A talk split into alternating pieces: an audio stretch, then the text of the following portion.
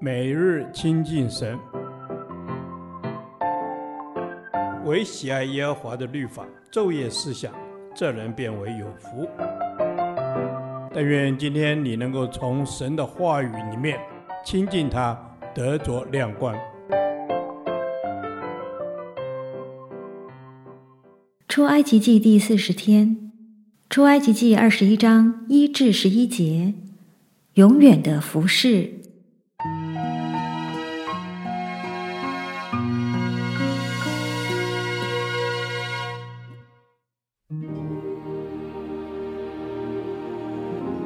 在百姓面前所要立的典章是这样：你若买希伯来人做奴仆，他必服侍你六年，第七年他可以自由，白白的出去。他若孤身来，就可以孤身去；他若有妻，他的妻就可以同他出去。他主人若给他妻子，妻子给他生了儿子或女儿，妻子和儿女要归主人，他要独自出去。倘或奴仆明说：“我爱我的主人和我的妻子儿女，不愿意自由出去。”他的主人就要带他到审判官那里，又要带他到门前，靠近门框，用锥子穿他的耳朵，他就永远服侍主人。人若卖女儿做婢女，婢女不可像男仆那样出去。主人选定她归自己，若不喜欢她，就要许她赎身。主人既然用诡诈待他，就没有权柄卖给外邦人。主人若选定他给自己的儿子，就当待他如同女儿。若另娶一个，那女子的吃食、衣服并好合的事，仍不可减少。若不向他行这三样，他就可以不用钱赎，白白的出去。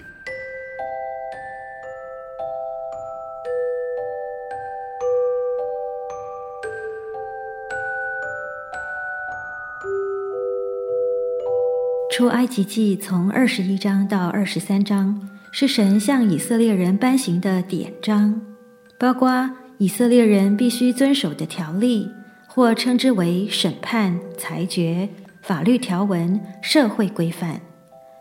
这些典章受文化及历史时代的限制，只是一些因时制宜的条例。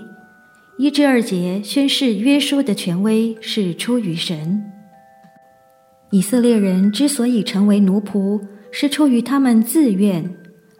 人可能因偷窃别人的东西无法偿还而被卖，亦有人为了还债而将子女卖与人，甚至一个贫穷的以色列人可以把自己卖给别人为奴。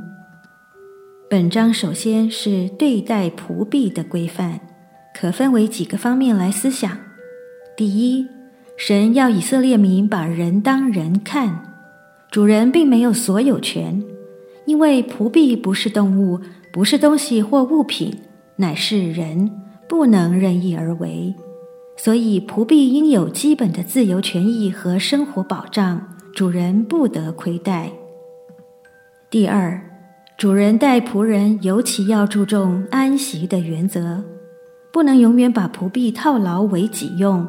要让他们服满六年期限之后，即可释放得自由。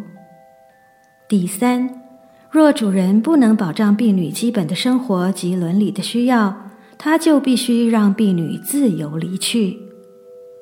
第四，有家室的仆人，若是带着妻子同来，六年满了，就可以带着妻子一同离开。倘若是主人为他娶的妻，满了六年，他要自行离去，但他也可以因着爱妻儿而选择终身侍奉主人，放弃自由的权利。如此的爱及牺牲，成为实践自由的具体行为。我们未信主之前，曾是撒旦的奴仆，我们自己无力赎身。基督耶稣替我们的罪死，付上舍身流血的代价，叫我们做自由的人。对于恩主的爱，我们无法报答，唯一方法就是学以色列人甘心做奴仆的样子，将身体献给主，当做活祭。这是神所喜悦的，也是理所当然的。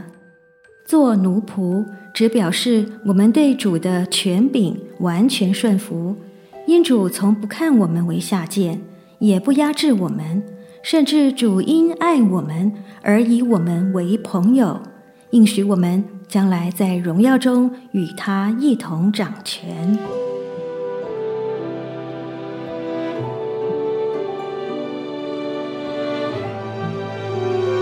主啊，我心爱你。叫我不再为奴，因你救赎了我，使我成为你恩宠的儿女。更感谢你，使我在你的爱中得着彻底的释放。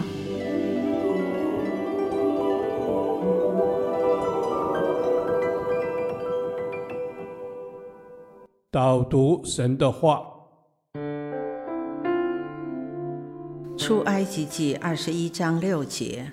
他的主人就要带他到审判官那里，又要带他到门前，靠近门框，用锥子穿他的耳朵，他就永远服侍主人。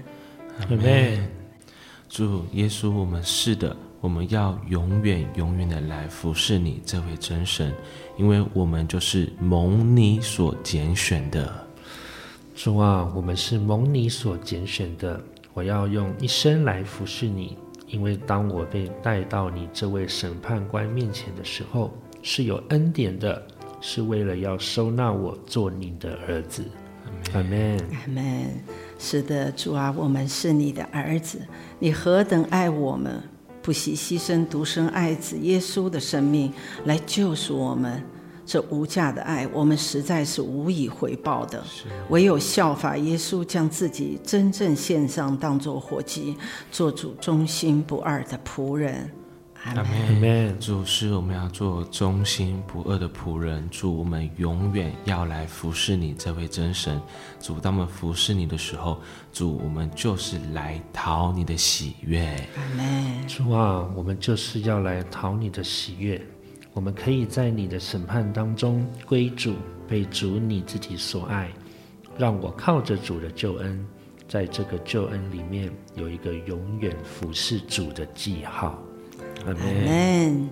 主啊，是的，我既是你的仆人，身上便有了你的记号。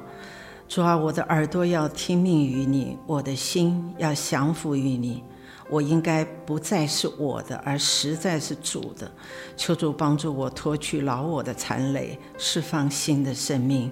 感谢主，奉耶稣基督的名求。阿门。